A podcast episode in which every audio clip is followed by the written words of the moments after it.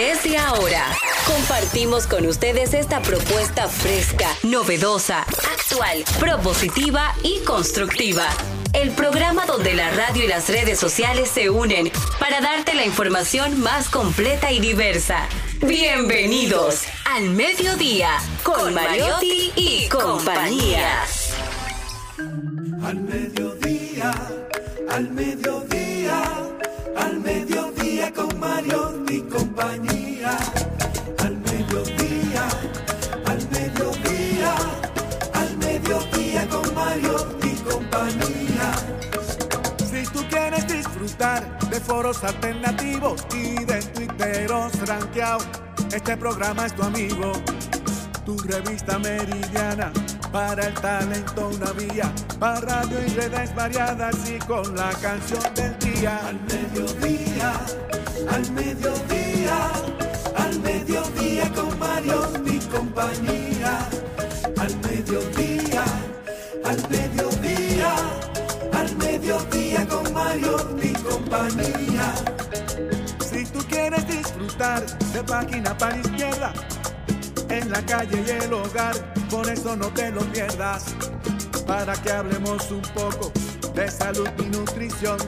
Vamos allí camino propio de moda y decoración. Al mediodía, al mediodía, al mediodía con Mario y compañía. Hola, hola, hola, mediodía. Saludos, mediodía. Felices y agradecidos de estar con todos ustedes, como todos los días. Gracias por su compañía, mi gente. Gracias, doña María. Gracias por siempre acompañarnos en este esfuerzo de información sin sufrición, diversidad divertida, donde ponemos alas a las palabras para llegar hasta ustedes con muchísimo, muchísimo cariño. Hoy es jueves de la proclamada oficialmente primera semana productiva del año. Para nosotros ha sido un honor acompañarlos y reiterándoles nuestro agradecimiento por su sintonía, por su cariño, por su afecto, por su retroalimentación, por sus consejos que nos ayudan cada vez a mejorar creando el contenido de calidad al que los tenemos tan acostumbrados. Jenny Aquino está con nosotros. Hoy estoy muy, muy, muy, muy, muy, muy, muy feliz. Estoy, ay, mira, no me he puesto todavía no me he pintado la boca. Me, me entretuve hablando con Shaley y no me he puesto pintalabios porque me encanta ponerme rojo mamacita. Eh, hoy es el Día Internacional del Agradecimiento. Este, este día sí me gusta a mí, de verdad. Estoy muy feliz porque es una celebración para difundir el valor de ser agradecidos con los demás. Yo agradezco estar en este espacio. Doy gracias a. Dios porque tengo unos compañeros maravillosos, porque tú me haces reír muchísimo, porque eres divertido, por Cristian, por Celine, por Darian, por también por, por Maribel, por Carlitos, el más buen mozo de los Mariotti también, por todos, yo no me queda ninguno, por Álvaro, por Malena, por Kelvin. Por don productor que siempre está ahí, o sea, por todo el equipo que trabajamos. ¿Por qué es importante el agradecimiento? Dice, no se sabe el origen de esta fecha, pero se dice que podría ser un intento de alguna empresa o postales de agradecimientos para que tú puedas tener y hacer publicidad a través de sus productos. Pero creo que siempre es oportuno porque siempre damos todos por sentado de que el otro sabe que tú le agradeces por algo en un momento dado. Y siempre para mí, yo lo había dicho, en un momento de, tristeza que estaba en Monte Plata, recibí esa llamada de don Charlie Mariotti y para mí cambió mi vida. Entonces es uno de esos momentos que tú dices, agradezco muchísimo ese, ese minuto de cuando él me llamó. Agradezco ese momento que yo me di cuenta de que Ricardo Nieves me seguía en Twitter y me atreví a llamarlo para decirle, yo quiero entrar en radio. Un saludo especial. Sea que también, al mi ado doctor padrino, como le digo yo. Ricardo Nieves. Mi que hado lo- padrino. Lo vi mientras íbamos entrando, una estrella en todo el sentido de Sí. la palabra. Qué grande, Ricardo Nieves. Entonces, hoy es un día hermosísimo para usted agradecerle a esa persona que tal vez tiene mucho que no lo llamas y les puede decir gracias simplemente por estar en mi vida, porque eres alguien especial a quien quiero, a que estás ahí, a mis padres. Hay que agradecer a nuestros padres porque los hemos escogido, porque tenemos que aprender de ellos, a nuestros hermanos, que son las primeras relaciones con las cuales negociamos también, a todas las personas que algún momento llegan a tu vida, porque siempre van a dejar una estela, una estela de lo que son ellos en tu vida. Y señores, todo es efímero y como las personas pasan y se van, entonces tenemos que agradecer esos momentitos que podemos compartir con ellos. Celine Méndez. Buenas tardes. Yo voy a dar un saludo más corto porque Jenny se extendió un poco. Señores, yo agradecida de estar aquí. Ya Para Jenny mí es un va. privilegio. Feliz. Le mando un beso a todas las personas que de una forma u otra forman parte de la vida de uno, los que han entrado, los que han salido, porque cada uno tiene un rol y tiene una misión. Igual nosotros en la vida de esas personas. Gracias por estar con Mariotti y compañía. Don Carlos Mariotti está con nosotros. Gracias por acompañarnos. Bueno, se lo digo yo a usted que vino hoy por primera vez. Mira, Usted- muchacho del chisme. Eh, eh, eh, eh, el, el- el año de él arrancó sin venir a la emisora. Él parece que es diputado ya. Pero se lo vamos a permitir. Recursos Humanos se lo va a permitir esta semana. Pero la semana que viene. Él no. estaba llegando hace tres días. Dijo la Eh, eh, productora. Él, él escribió ayer y antes de ayer a Malena de que estoy llegando. El problema, De dijo, camino le la puso. productora dijo que le preocupaba porque no sabía, no, de dónde fue que él salió. Es más, ayer yo me quedé con Malena esperándolo ahí abajo. Seguro He estaba aprendido en Cabo a- Rojo en motor. A expresar mis deseos. He aprendido a expresar mis deseos, pero lamentablemente a veces la vida se Ah, impone. señores, y él hay que ta- dejarla Malena, él estaba manifestando la llegada. Exactamente. Él llegó hoy, pero no, él sabía que su papá venía, entonces cogió los, de, los está- social libres. Por eso vino hoy. Le copié algo a algunos jovencitos de esta generación que andan proclamando, andan declamando, andan Manifestando. manifestando jovencito me va a ponerlo. y no hacen nada para lograrlo. No, porque tú sabes que el pleito es manifestar. Si tú lo tiras al aire, eso llega. Dios Segurito proveerá. que sí. Acuérdame ahorita de decir un nuevo emprendimiento de un jovencito. El hijo, el hijo tuyo. Ya. Salu- sa- saludando a toda esa audiencia. Dando un beso a. Adolfo, el hombre más importante de mi vida después de Gustavo Méndez. El joven emprendedor. El hombre que de que yo me levanto, siempre tengo deseo de hablar con él porque siempre tiene algo positivo. Una novedad. Una novedad que me pone yo, oh, mi hijo, tú me ganaste, tú sí que eres, tú sí que eres creativo. Él le escribe y le dice, "Silvia, ¿qué tenemos hoy? Ay, hoy me mató con dos cosas. Ay, Señores, este programa arranca, no se muevan de ahí.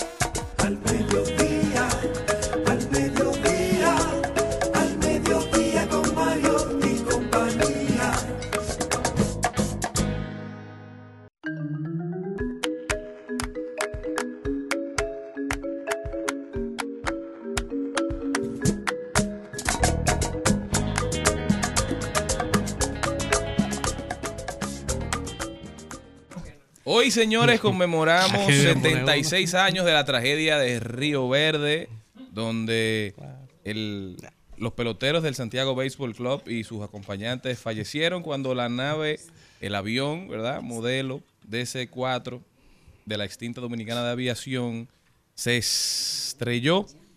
Esas 32 personas fallecidas en el vuelo que salía de Barahona y que no pudo llegar a su destino en Santiago de los Caballeros. Todavía hay restos de, de ese avión en parte de, de lo que es Yamasá, en la provincia de Monteplata. Un suceso sumamente penoso y que enlutece y enluteció a todo el país, pero especialmente a, a los amantes del deporte, a los amantes del béisbol. Hoy, a 76 años de su fallecimiento, los recordamos con mucho afecto, con mucho cariño. ¿Qué más pasó un día como hoy, Jenny, aquí? Esto es para que te mortifique, mastica y trague, trague y mastique. No contigo ya no regreso ni que me llores ni me supliques. Entendí que no es culpa mía ¿qué que te que? Yo me lo aprendí, señores. Un día como hoy, a las 8 de la noche, fue lanzado esta canción que lleva 674 millones 773 100 millones son 353 Con eso pagó Hacienda. visitas, gracias a Dios, visitas de este Oye, éxito gracias a Dios, como que no lo le hemos, de ella. sí, sí, mi amor, yo estoy feliz porque yo le he cantado. Es una canción como hemos visto para grandes chicos, que todas las canciones que infantiles que la pueden cantar en los cumpleaños. Las niñas la han cantado, los niños la han cantado, en todo, porque no dice una sola palabra descompuesta. A mí esa me Yo te y voy a dice de todo. A mí esa me gustó. La, la expectativa todo. que hizo Malena con el bizarrap de John Mico ayer aquí. Yo Ajá. pensaba que era una claro, cosa porque Malena se puso a promoverlo en el guion y yo, yo llegué emocionado cuando lo escuché. Ajá. Qué disparate, Malena. no me hagas eso. ay. ¿Quién es John Mico? John Mico es la rubita flaca que está pegada en la canción de Fina de Bad Bunny y unas cuantas canciones más. Que está de tendencia. Entonces Hizo ahora un- le tocó su Bizarrap Bizarrap. con, con Sí, su sección de Bizarrap. Y ella, tira- ella tira barra heavy porque la- en Fina ella tira su par de barritas y dice: Tu mira de profunda, la mía penetrante. Así es heavy. Oye, ¿cómo Entonces, se pone? Malena lo promovió Señor. aquí ayer. Y yo tenía una expectativa. Cuando yo lo puse en YouTube, dije: Malena, tú deberías de morirte. eh". Ay, A mí, Dios. a mí esa, por ejemplo, la que dice Jenny, la de la que yo no, ¿cómo es que canta un chin rápido? Una que- nova como No, no, no, el estribillo. Ah, ¿Eso es? No, el otro, de que yo contigo no re- Pero esa es la misma. Sí, pero ese pedacito nada más. Yo contigo ya no regreso ni Ese que me gustó. llore ni me no suplique. Ese me gusta. La que a mí no me gustó fue la que las mujeres no lloran, solo facturan. Porque en la vida, y más que está hoy nuestra eh, querida psicóloga Angie, Pero no apoya mentira. no, no eso, que uno tiene que pasar los procesos y hay que, tal vez no llorar, pero hay que vivir el luto. Y lo de la facturación me encanta. Usted puede facturar. pero Sorry, pase su luto. baby. Este programa Ah, sí. tiene que comenzar, gracias a Dios. Baby. Y nos vamos con Angie Santana Fernández, nuestra doctora psicóloga, que estará aquí hablándonos de, de un proceso que está muy de moda en estos tiempos, el divorcio silencioso, señores. Ah, pero yo creo que era el lujo, nada más. El divorcio silencioso. Esos son ¿Cuál es buenos ese? porque no hay que hablarlo. Que durar- te divorcian de ti, no, tú no te enteras. Eso es como el ghosting. durar años, luego de durar años y años y años subiéndolo todo, promocionándolo todo. Ahora la gente está haciendo de lo más, de lo más sigiloso. Ajá. La gente quiere ahora, como estábamos hace unos años en la temporada de las bodas, wedding season, Ajá. ahora parece que estamos en la temporada de los divorcios. Claro, porque nosotros no quedamos, que nadie nosotros se esperamos, entera, claro, como estábamos esperando. Ah, pero yo fui la como la, de Leonel y pues la de fui- Margarita que no, estábamos esperando. no, Estuvimos pero- esperando ese yo Yo fui pionera en eso entonces. Ah, sí. Pero le tengo noticia. si usted subió foto del día Boda. que se comprometió, llorando. subió foto eligiendo su Vestido. No, yo no subí nada subió foto El fotógrafo. en la cena de antes de la boda, subió foto en la boda y sigue Sí. subiendo fotos En la luna de boda. miel. Suba fotos de cuando te vayan a firmar, porque tenemos derecho a saber. Claro. Pero- Afirmar el divorcio. El divorcio. Claro, Somos- claro. Somos parte igual de esa Claro, relación. claro. Y la fiesta de divorcio, que ahora hay fiesta de divorcio. Sí, hay un party buenísimo que usted llama a todas las divorciadas y todos los que odian a, a su ex. Entonces Pero ustedes no ponen que- cosas así Ay, como. ay, Eso, es- eso eso lo que yo veo a Pero Jenny vamos a dejar eso para cuando llegue la doctora. Después nos vamos con Ay, que lo dijo. También Carlos Mariotti hablará de deportes hoy. Celine. Méndez nos trae sus famosos Celi Tips. Y bueno que tal. Rodaremos por el mundo, analizaremos las Ella de principales emprendimiento. tendencias en Trending Topic y en moda y decoración. Kirsis Mejía, arquitecta y diseñadora de interiores, hoy nos trae cómo decorar tu hogar desde el bienestar integral. Oiga eso. Luego nos vamos a hablar de tecnología y hoy un invitado muy especial es Diógenes Peña, que es ingeniero civil y escritor. Hoy pone en circulación su obra Mis ensayos desde la inteligencia universal hasta los fundamentos cuánticos. Obras que tenemos que apoyar aunque no las entendamos. Eso y muchísimo más, mi gente. No se muevan de ahí que nosotros ya comenzamos. Angie Santana Fernández está aquí. Plato fuerte. Blanco y negro, no me hablen de maybe, baby. Aquí corremos fino, digo yo no me inclino. Preguntan que si tienen chance, mejor ni opino. Yo los saco de la tumba, hablan de mí, los revivo. Dicen que debo favores, cabrón, sí me imagino. Si es que men, yo te vi afuera en la fila pa' mi show. Claro que sí, yo me acuerdo. Cuando hablaste mierda de mí, te pegaste a mi VIP, eres un pussy. Pues, y si me pillan sabiendo. Al mediodía, al mediodía,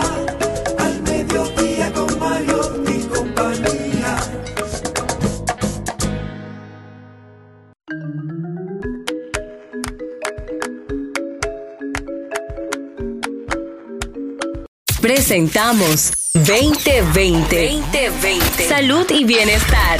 En Al Mediodía. Con Mariotti y compañía.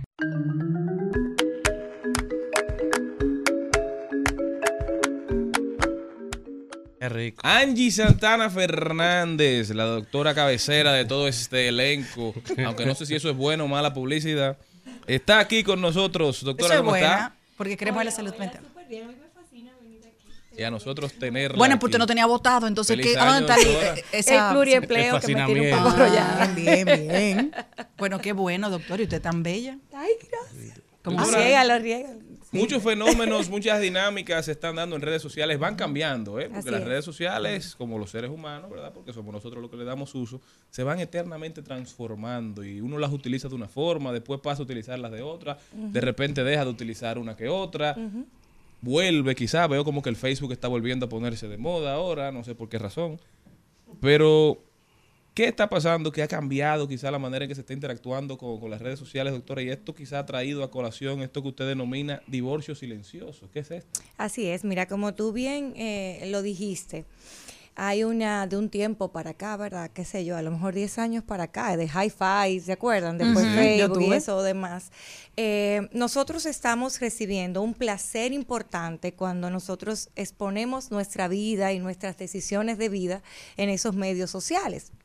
¿Qué pasa con esto? Que cuando yo expongo eh, mi, mi noviazgo, mi compromiso, los preparativos de mi boda, cosas inclusive íntimas de mi dinámica familiar y matrimonial, eh, y le expongo para que otras personas la vean, Oh, sorpresa, cuando yo comienzo a ver ciertas realidades del matrimonio y decido entonces una separación. Para mí es un choque muy fuerte yo tener también que exponer el fracaso, y hago comillas porque ves que todavía por nuestra cultura y demás, y nuestra etnia inclusive, entendemos que el matrimonio es un fracaso. Entonces, tengo ese temor de luego de yo hacer ese despliegue, despliegue de felicidad y victoria, yo entonces decir, no, esto no funcionó. Tú ves, eso que yo dije que era para siempre, no, no fue para siempre. Entonces, una manera de no ser inclusive responsable de si compartí mi felicidad, pues comparto lo que ya no es tan feliz. Pero bueno, uno se da cuenta muy rápido porque uno ve un ejemplo, una relación entre Carlos y Celine, pues lo voy a vincular a ellos No dos. está yendo muy bien. Gracias a Dios. bueno, Dios me libre. bueno. Porque ese niño es un buen niño, De mí no pero hable. yo puedo ser la madre de ese niño. Pero no lo eres. De muy buena familia, pero no. Ella, ella es mi sugar Pero no lo eres, No, exacto. Pero imagínate, mira, ¿Tú te empieza- imaginas de que yo suegra de doña Margarita? no pasa nada. Muy No, buena no te suegra. preocupes que yo no te voy a presentar. Muy buena suegra, muy buena no, suegra. si no la presentas, no Pero es que Margarita y yo no. somos pan y de que suegra de don Charlie. No pasa nada, ok. Imagínense esa relación tan hermosa que tienen. Empiezan a subir fotos, que en el parque, sé yo qué, pero llega un momento en que yo veo, mira, Celine en el parque, sin Carlos.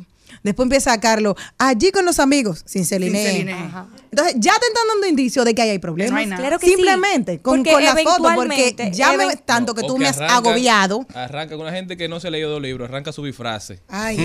Ay, ay, ay, ay, yo Sí, porque es que eventualmente, señor, una mentira nunca es sostenida por mucho tiempo. Ninguna mentira es sostenida por mucho tiempo. El tema no es que se descubra. El tema es que la persona que expuso su relación pública, ¿verdad?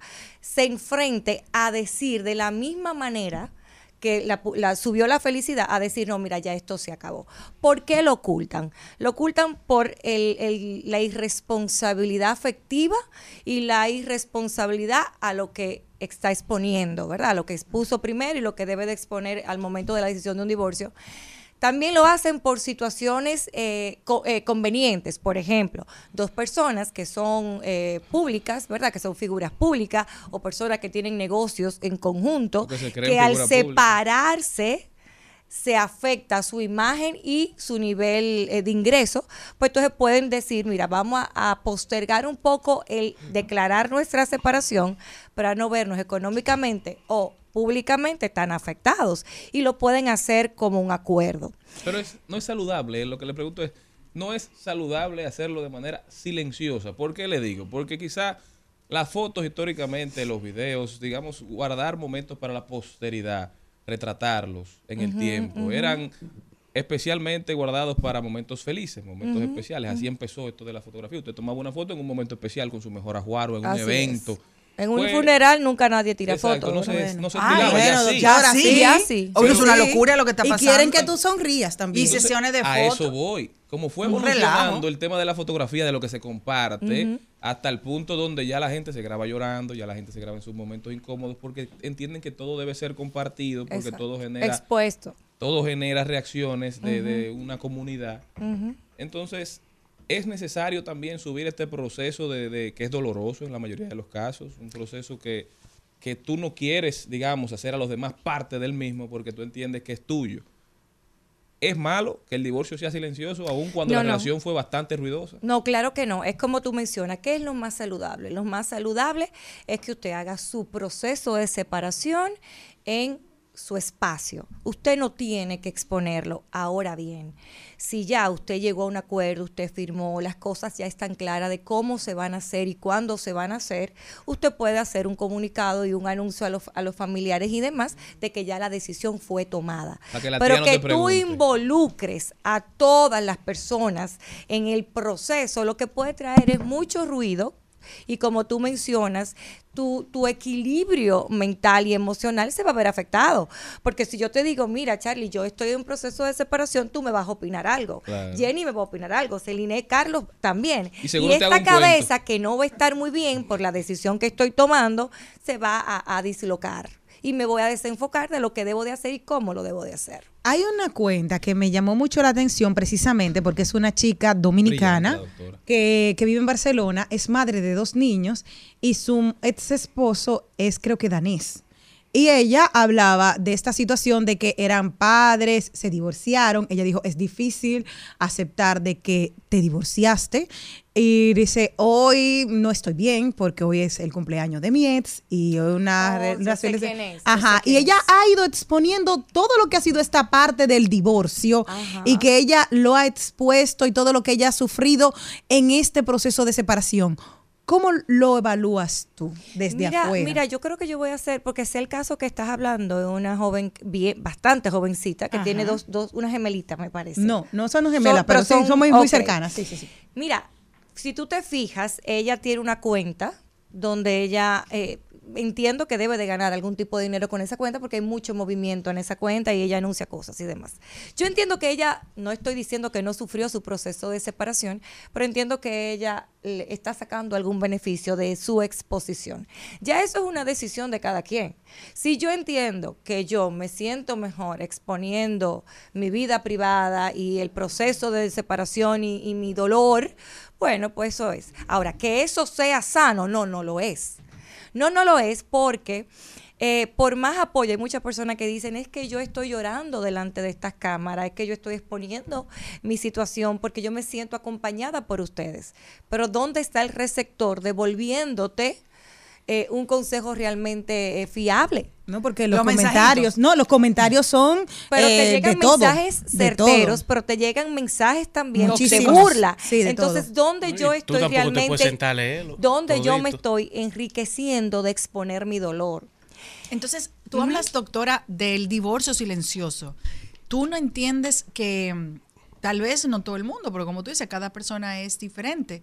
Pero las personas que están en los medios de comunicación o que tienen exposición pública deberían de hacer tanto el matrimonio, obviamente, no todo, pero como dijo ahorita Charlene, la preparación, porque señores, hay gente que hasta la forma de cómo le van a pedir la mano, que supuestamente es sorpresa, lo documentan. Entonces no hay ninguna sorpresa, porque para eso usted tuvo que poner el camarógrafo, que usted tuvo que ver algo.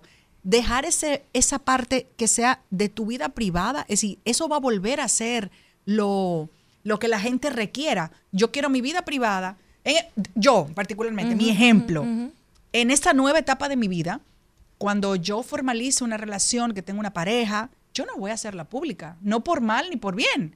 Es que independientemente de que sea una figura pública, es que esa parte de mi vida, porque cuando estuve la otra vez casada, bueno, pues entraron todas las redes sociales, todos estábamos con la novedad de que hasta la felicitación por el día del cumpleaños había que decirlo por las redes sociales, porque si tú no lo decías, no estoy diciendo que en mi caso, era lo que estaba de moda. que había un La gente decía había un problema. Mm, y el otro día, y escuché a Peña Suazo en una entrevista que dijo al artista que en su familia está prohibido que nadie pueda felicitarse en los medios de comunicación.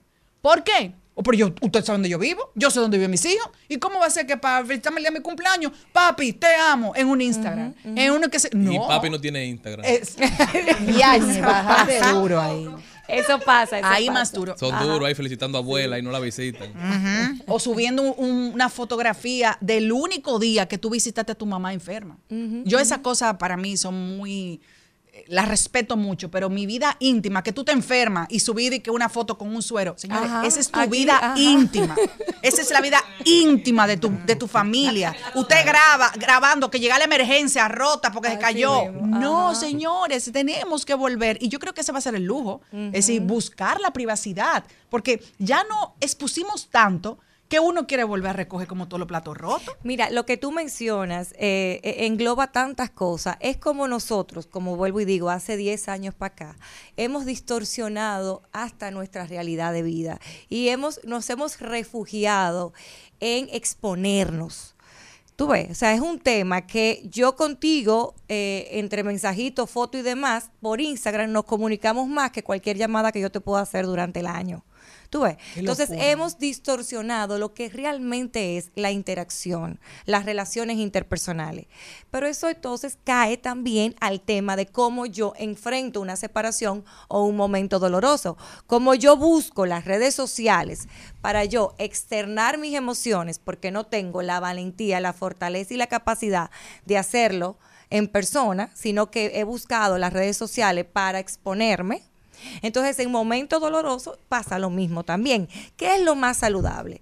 Y lo que a mí entiendo eh, eh, le convendría, lo que yo entiendo que le convendría a todas las personas. Si usted es una figura pública, utilice las redes sociales para los fines que le van a aportar. Ahora, todo lo que tenga que ver con su vida personal, con sus decisiones importantes de vida, con quien usted está o con quien usted decidió no estar, manéjelo usted manéjelo. Yo recuerdo que los abuelitos decían, lo que tú quieres que se haga, no lo cuente. No es un tema de cábala, no es un tema de superstición, es un tema que cuando tantas personas opinan sobre una situación y una decisión, tú como ser humano te vas a distorsionar lo que ya tú tienes establecido y la decisión que ya tú tienes tomada. Es básicamente. Y doctora, tiene mucho sentido lo que usted dice, porque cuando tú compartes temas que son delicados para ti y te dan una opinión diferente o una opinión que no te agrada, entonces tú tiendes a explotar, digamos, a hacer una respuesta no adecuada, puede ser. Y tú estás haciendo eso en un mundo virtual donde todo el mundo va a poder verte quizás en un momento vulnerable que no es el que tú quieres. Y pongo el ejemplo de por qué hacer la diferenciación. Cuando recuerdo Nashla Bogar en algún momento, Nashla que es una estrella manejando sus redes y la manera en que hace hasta los posts de publicidad a mí me encantan porque son bastante, digamos, inclusivos. A cualquiera. Es verdad, tienen forma, tiene mucho manejo. Ese Instagram de Nashla parece un Instagram personal, pero es un Instagram que la mayoría de los posts son Que publicitarios. tú ves que son pensados. Oye, ella es, ella es sincera con eso. Digo, la manera en que hace los posts es diferente a como lo hacen otras influencers y otros influencers. Pero ella hizo un post eh, un día de, de la inundación, un día que había muchas lluvias, hizo un post de, de deliveries, apoyando como las plataformas de deliveries. Y le dice, mucha gente empezó a criticarle y a decirle, hoy no es un buen día, los delivery también son personas, también tienen familia, no los expongas a que tengan que salir a trabajar.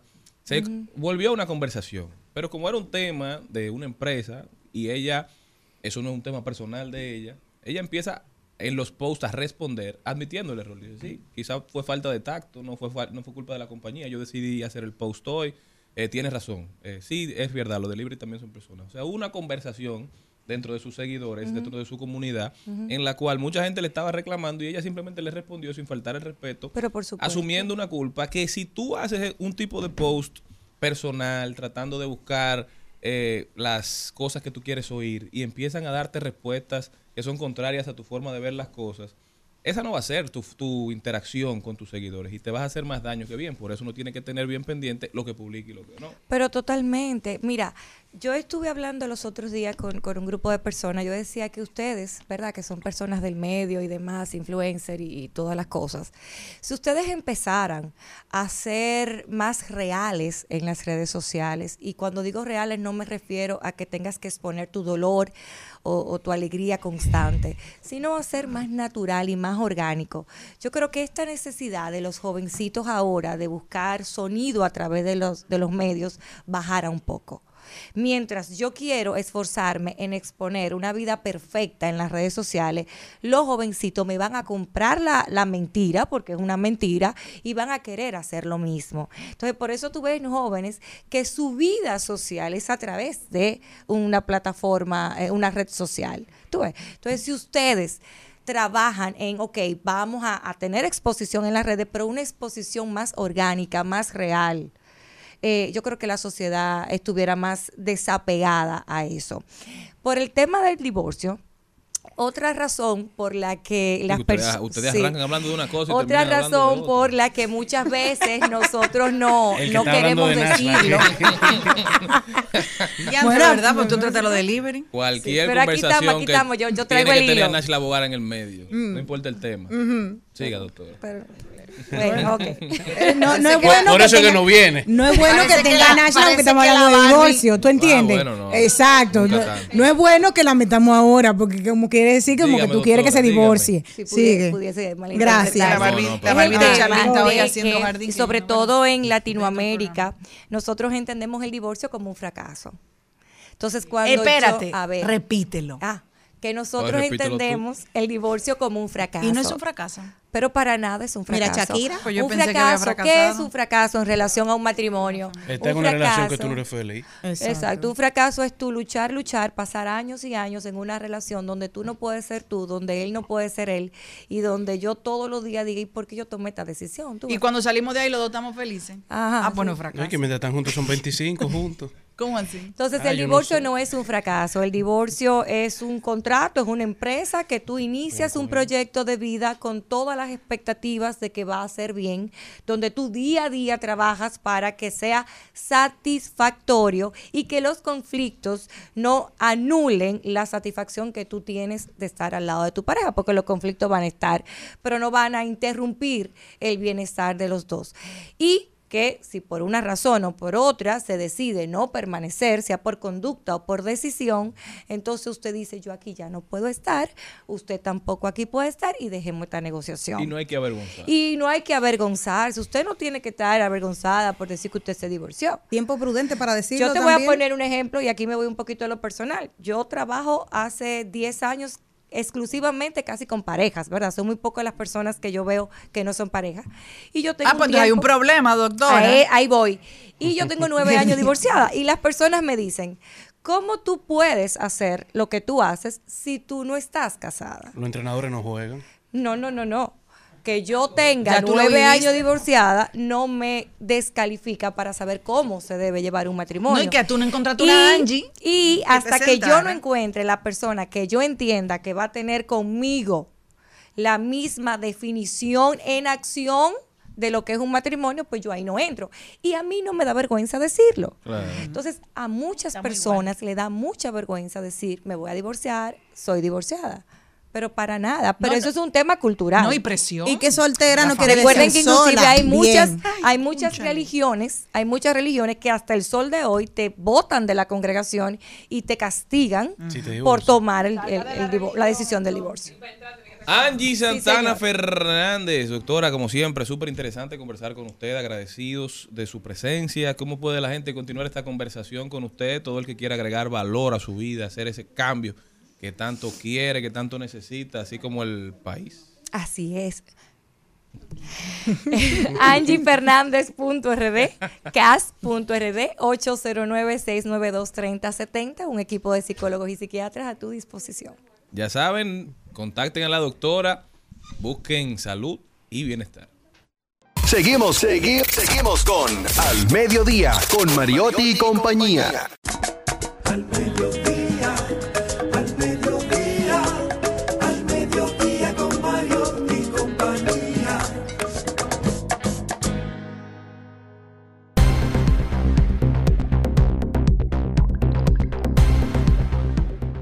Y estamos de vuelta, mi gente. Gracias por continuar con nosotros. Esto es Rumba 98.5 al mediodía con Mariotti y compañía. Recuerden que estamos para todo el este, especialmente para nuestra gente querida de Punta Cana, por Cool 106.9 y en Premium 101.1 FM para todo el Cibao. Un abrazo para toda nuestra gente de Santiago, especialmente para su próximo alcalde, don Víctor Fadul, que nos reporta sintonía. Mi gente, ¿Qué tenemos? ¿Qué está pasando por el mundo? ¿Para dónde me llevas, Jenny Aquino? Me voy para el Gran Cañón y es que se habla de que hay limitantes, hay personas que tienen una mente limitada y no es el caso de Alfredo Aliaga Burdió. Demostró que sus 92 años no es una limitante porque logró completar el viaje del Gran Cañón y se convirtió en la persona más longeva en cruzarlo de borde a borde según World Record Guinness. Luego de la muerte de su esposa en el 2006, Alfredo quiso volver a visitar los lugares a los que habían ido juntos y fue por eso que regresó al estado de Arizona pero en esta oportunidad con el objetivo de romper el récord. En enero del 2023 el hombre comenzó a entrenar y luego de mucha disciplina decidió emprender su viaje demostrándole a la gente que nunca es tarde para cumplir sus sueños. Así Bueno, que ya saben. Me pego de, directamente o me voy a anexar a, esa, a ese comentario que tú estás haciendo porque el Rodando por el Mundo que yo tengo hoy va más o menos en ese tono. Que nunca es tarde para qué, Jenny. Para cumplir tus sueños. Ok. Lo que pasa que yo pienso que en la vida uno también tiene que saber, hay sueños y hay sueños. Ustedes recuerdan que Miss Universo dijo que ya no tiene límites de edad. Ajá, yo vi una No. viejita que está aspirando Mira, ahora muchacho, Filipinas. respetuoso. El caso es que como no hay límites de edad, Vuelve Celine Méndez. no, mírame el favor. Ah. Ya yo pasé esa etapa. Es un nuevo Ahora, ahora, a no es así. partir, a partir de los 18 años, sin límite, usted puede entrar. Antes eras de 18 a 28 años. Resulta que hay una señora con dos hijos, dos nietos, muy bella, de Filipina, que se inscribió en el concurso y, seri- y tiene 69 años. Oye. Ella va a ser Sin miedo al éxito. Exactamente. La próxima, mm, ella se llama Jocelyn Cubales, una mujer de 69 años que se convirtió en la participante de mayor edad en el certamen de Miss Universo Filipinas. Yo, como mujer, como ex reina de belleza y como a uno le va evolucionando la vida, yo entiendo que esta mezcla a mí no me gusta. Todo el mundo tiene derecho. Entonces, ¿por qué Miss Universo no clasifica? Eso es lo que estamos hablando Por el otro día de la competencia de natación. Usted no me puede poner a mí, a una chica de 18 años, con una de 69, por muchísimas razones. Y voy a empezar por la más fuerte. Una persona de 69 años no tiene la misma madurez emocional que una de 18. Cuando uno tiene 18 años, 20, tiene muchas inseguridades, pero tal vez cuando tiene 69 también. Pero es más seguro que ya a una edad más avanzada uno esté todavía ya fuerte en lo que son sus aspiraciones, lo que yo quiero. Ese puede ser un sueño que ya se le quedó toda la vida. No le porque se pida coherencia a un concurso que se llama Miss Universo. ¿Por qué? Bueno, más lleva terrícola. Bueno. Diablo, que este es el programa hay que cerrarlo. ¿eh? Yo no sé, pero bueno. Yo lo que digo es que Ay, Yo, deberían... yo creo que la silla el problema. Y entonces Ay, el Miss Dios. Mundo es de que de menor calidad. No, de no. menor calidad para aquí, para América. Pero en Europa es el concurso más importante. Porque es más lógico. Entonces, eh, yo llegué a ir como, como Miss a Miss Mundo y un concurso espectacular. Me hubiese encantado mejor ir a Tú Miss eres Mundo. Miss Nuestro Mundo. Entonces, yo lo que digo que esta coherencia que ha perdido este concurso, yo honestamente no le veo ningún sentido porque lo que debieron de hacer es clasificaciones. Los trans le hacen un Miss Universo para trans. Las jóvenes de ve el que hay, ahora 18 van a a ver 20, punto. Eh, Sí. Las que son madres, las que son plus, porque señores, tú sabes las inseguridades que uno tiene como ser humano, como mujer. Entonces, para hacer esta mezcla tan grande, pero nada, que le vaya bien. El otro día me encontré, bueno, precisamente, tú relando con eso, a Guillermo Cordero, el domingo pasado, cuando salía de la iglesia, iba a entrar a un restaurante, una plaza, y que, a comerme una ensalada que me gusta mucho. Y mis hijas todavía no estaban aquí, me tocaba comer sola. Y viene Guillermo Cordero de atrás y me dice, ay Dios mío, Celine, cuando yo he visto, yo iba a decir, ay, pero mira una Miss, tú puedes inscribirte. Le digo yo, mírame el favor, Guillermo. Claro, valoro mucho, valoro mucho eh, tu percepción, porque... Ella tiene dos nietas, tú- tú vas a llegar pronto con una Sí, cuanta. Bueno, Estaba en su Guillermo. pero, pero nada. Yo particularmente compartí la noticia porque me la trajo mi productora, pero yo, Porque no estoy, de, no estoy de acuerdo con eso. Bueno, yo me voy por todo el mundo, pero yo voy a a llegar a Netflix. Ya que ustedes saben que recientemente Don Productor comentaba de una serie que salió de quarterbacks, de los lanzadores de la NFL, que salió en Netflix, y luego de eso salió la serie de capitanes, de los De capitanes los equipos- mariscales de campo. Exacto, la NFL. Luego salió Capitanes, que una- son, son series documentales de todo lo que ha pasado durante la temporada. Luego salió Capitanes, que es de los capitanes de los equipos del Mundial de Fútbol. Entonces ahora Netflix ha anunciado que viene con una versión similar, pero de la NBA. Duro. Entonces eh, ahora empezarán a grabar esta temporada, la temporada que, vi- que viene, y los cinco primeros jugadores que han sido electos para esta serie, en donde se irá documentando durante toda la temporada, son nada más y nada menos que el Rey LeBron. Sí, no, no. Jason Tatum, Jimmy Butler, Anthony Edwards y Domantas Sabonis. Creo que es un buen pick de esos cinco jugadores para arrancar. ¿Y por qué Domantas Sabonis? Ese juega con Bueno, los con los Kings de Sacramento. están teniendo tremenda temporada. Es la estrella de Sacramento ahora mismo. Tiene como tres temporadas, cinco temporadas siendo jugador All- All-Star. Y me imagino que por los mercados también. Claro, claro. Sumamente interesante. Señores, pero yo me voy para el Vaticano, donde el Papa Francisco ha pedido una prohibición global de las madres de alquiler, describiéndola como una práctica deplorable que viola la dignidad de las mujeres y los niños. En su discurso anual de política exterior, el Papa enumeró la situación como una amenaza a la paz global y la dignidad humana junto con temas como las guerras, la crisis climática y los desafíos migratorios. Un tema interesante, esto cada vez es más común en países europeos, en los Estados Unidos, aquí en el país no se puede y probablemente no se podrá por mucho tiempo. Sucedió, quisiera saber si ustedes están de acuerdo con esto primero, ustedes las damas, en que personas que quieran tener un hijo pero que no puedan procrear utilicen la Los vientres de alternativa de, de buscar un vientre de alquiler, es decir, de llegar a un acuerdo económico con una persona que esté dispuesta a hacer la casa de esa criatura, a, a engendrarla, ¿verdad? Durante nueve meses y luego que nazca, entregársela a esa familia que, que quiere ese bebé. Yo soy madre de tres chicos y es el, el mejor regalo que me ha dado la vida. Conozco muchas personas cercanas y no tan cercanas que quisieran tener un bebé, pero su cuerpo no le ha permitido ser madre. En esta situación, yo sí estaría de acuerdo en que en alguien que tenga el anhelo, que quiera dedicar su vida a ser madre, porque ser madre no es algo que porque me dicen que tengo que tener un hijo o porque está de moda, es entregar tu vida a otra persona.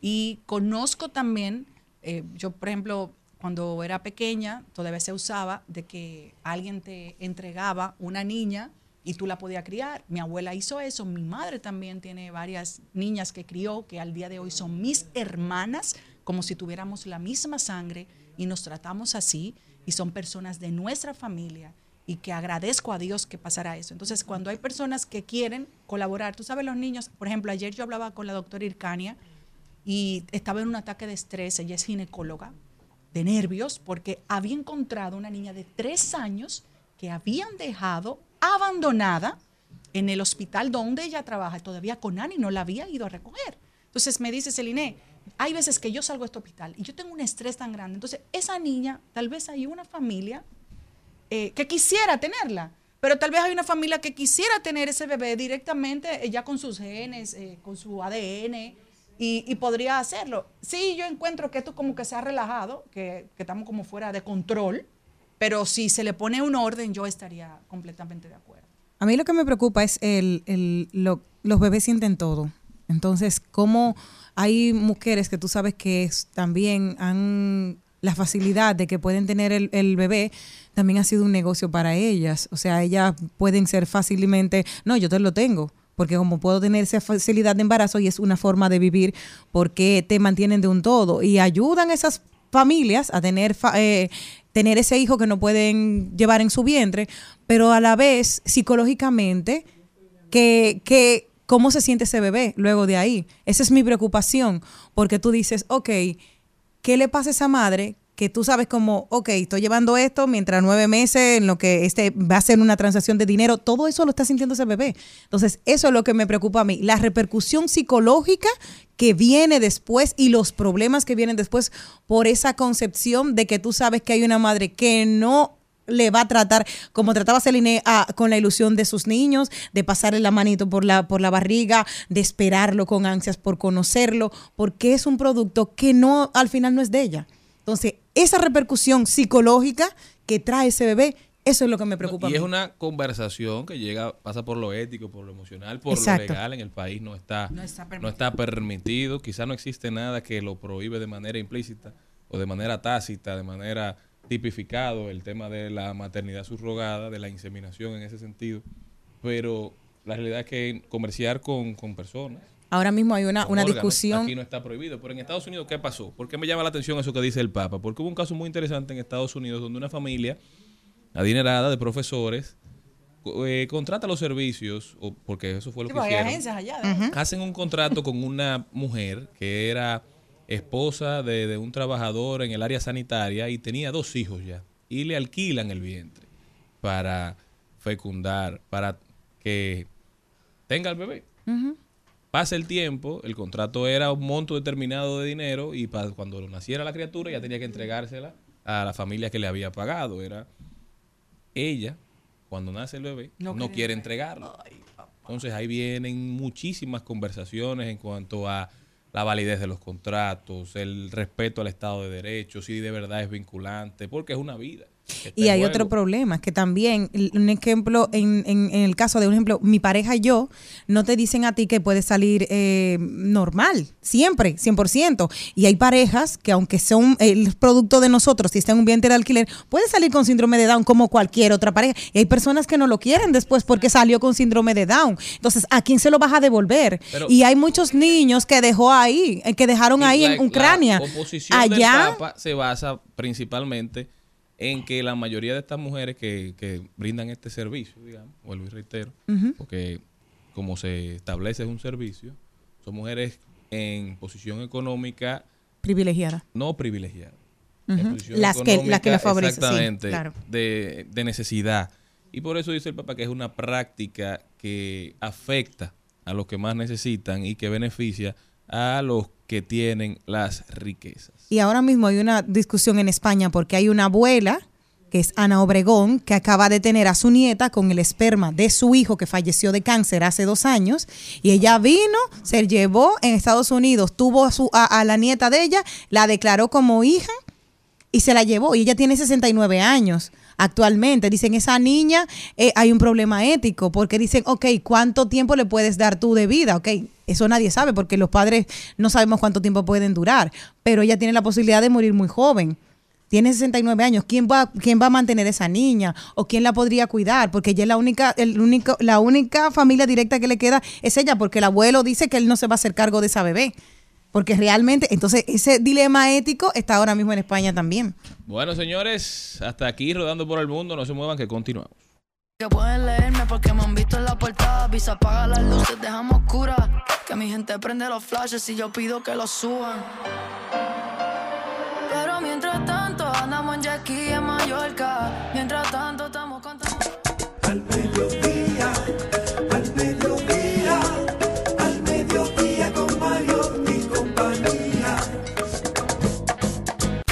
Al Mediodía dice presente. Dice presente el músculo y la mente. El músculo y la mente. Estamos en deportes.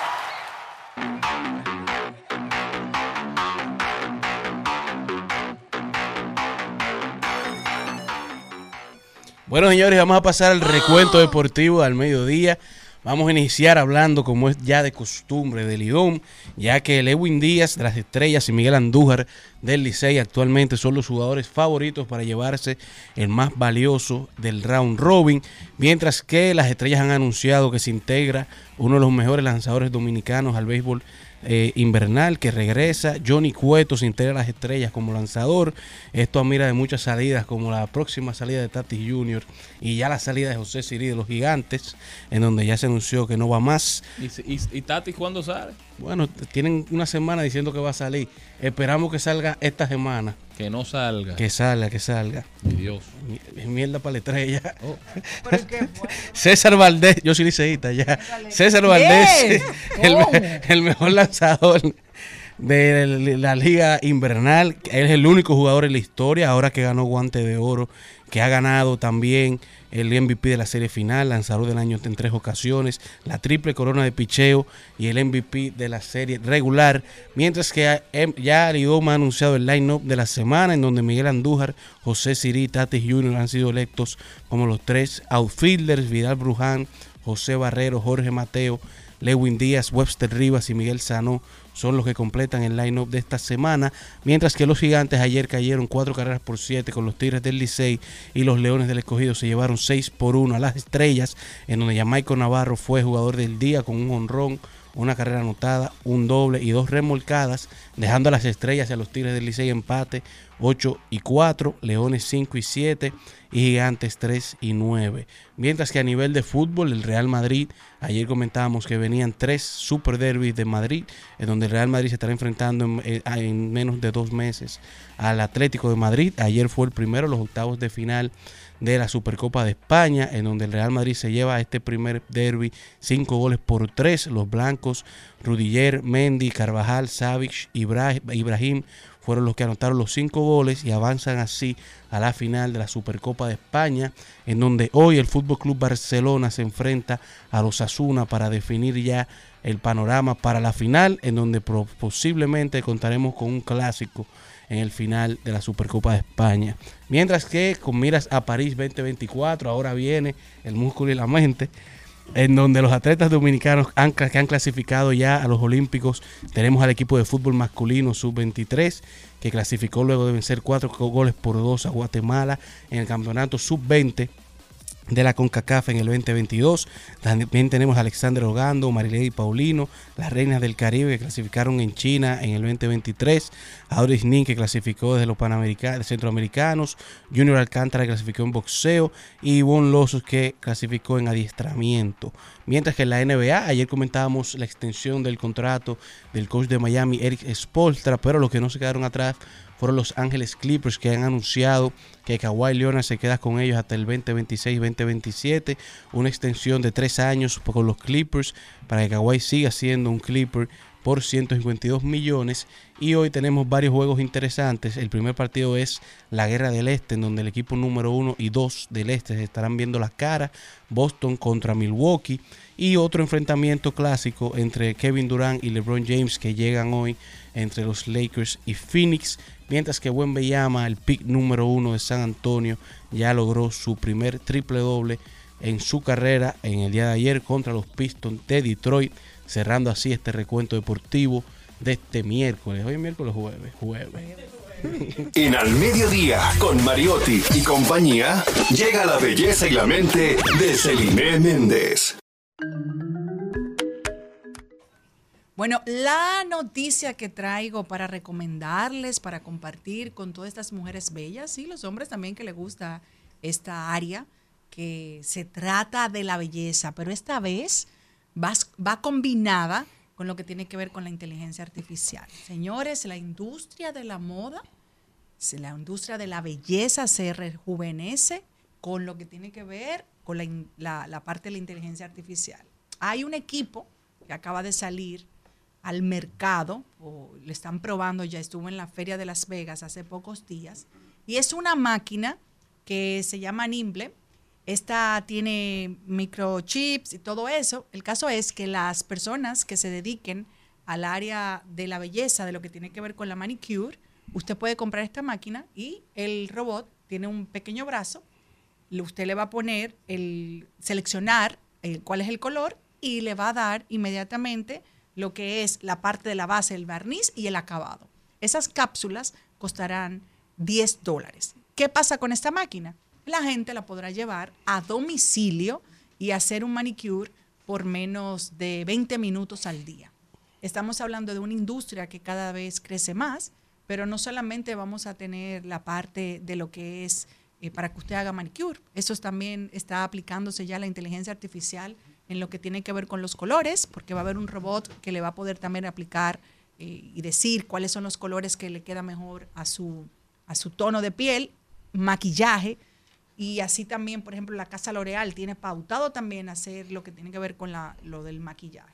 Estamos hablando de una industria, escuchen bien, una industria que en el 2022 facturó 430 millones de dólares y que se prevé que alcance 580 mil 580 mil millones en el 2027. Pero la venta por Internet se va a, cuadri- se, ha cuadricu- cuadriplicado, no solamente en los años que vienen a futuro, sino también en lo que tiene que ver con, con el presente ahora. La gente prefiere comprar cosas por internet y aplicárselo en su casa. Entonces, por eso la inteligencia artificial a nivel profesional también va a ser de mucha ayuda para las personas que quieran tener este negocio como su fuente principal de ingresos.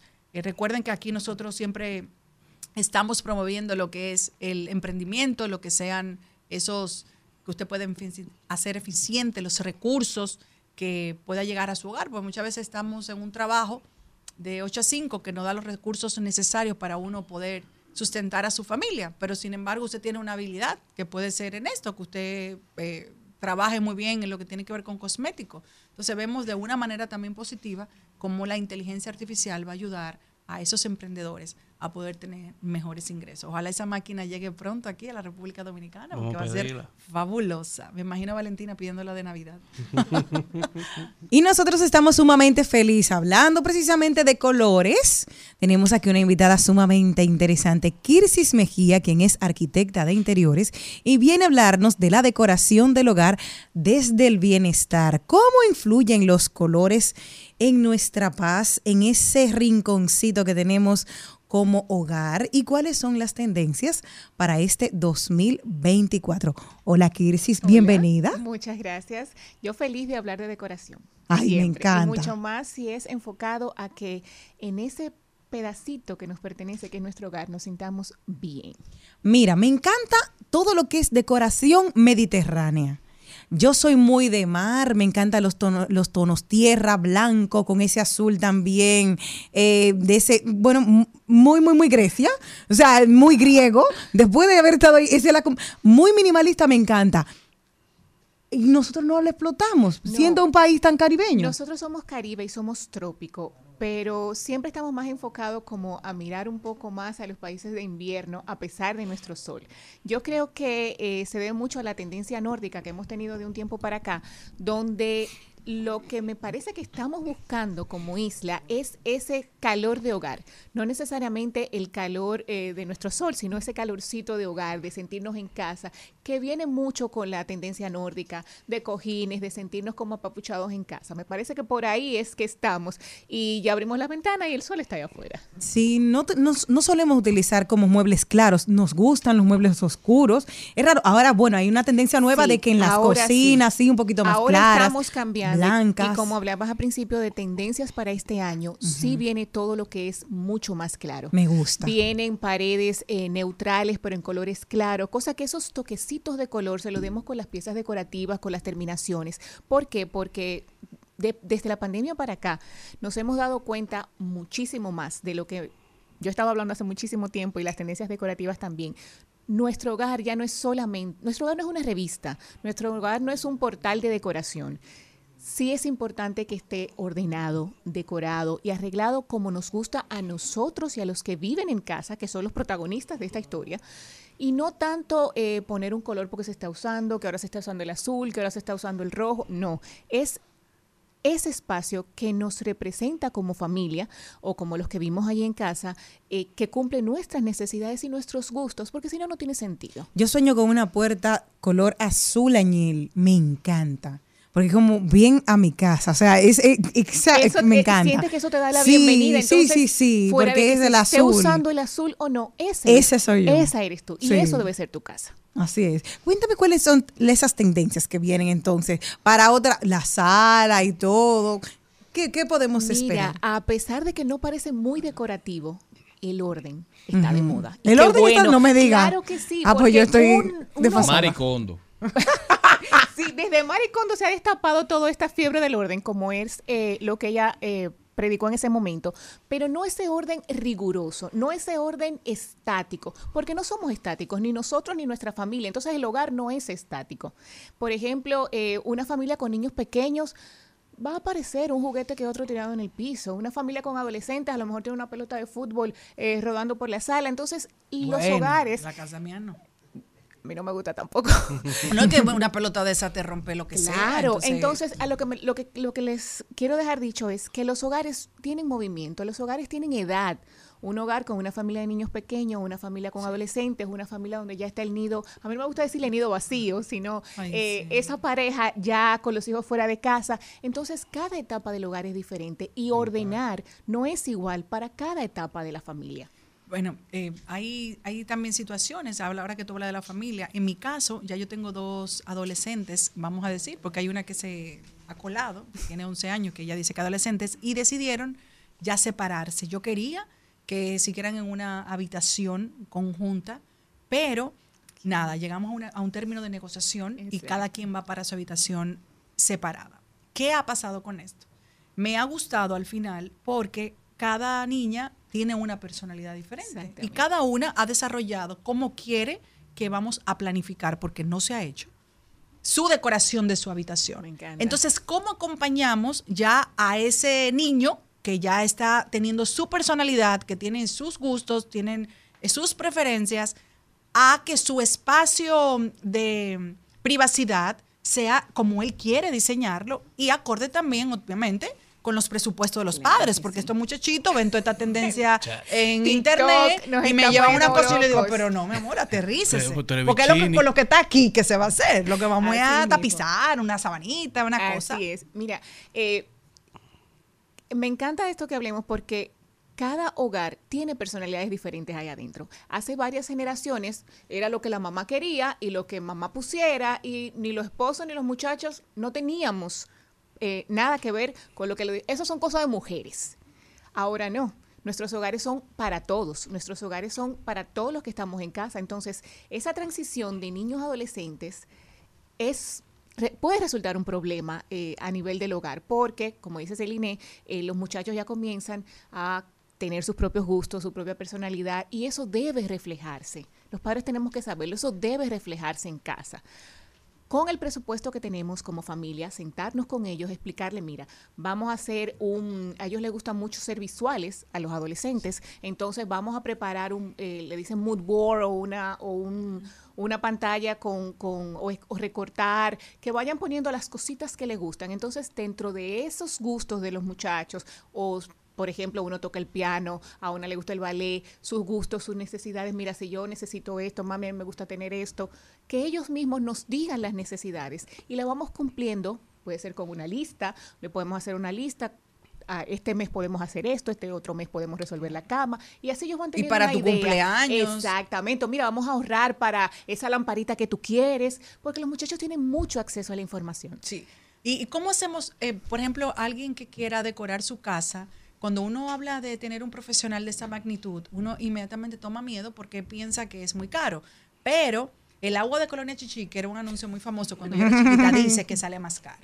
Yo creo que ¿Por qué sale más caro? Porque nosotros no tenemos la información que tienen ustedes los profesionales de los lugares donde podemos inclusive conseguir mejores precios. Claro que Entonces, sí. ¿cómo tú le recomiendas a la gente que vote el miedo? Claro que sí. ¿Y tú sabes por qué les recomiendo que vote el miedo? Porque es muy sencillo.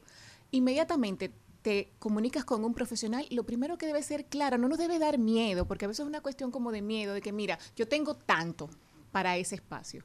Inmediatamente podemos aclarar eso, podemos trabajar perfectamente con ese presupuesto. No, tiene que, no tenemos que tener miedo porque eh, trabajamos en base a presupuesto. Entonces, mira, yo no tengo más de esto para lograr eh, arreglar esa habitación. Y a partir de ahí el profesional puede sacarle muchísimo mejor provecho si las cuentas están claras.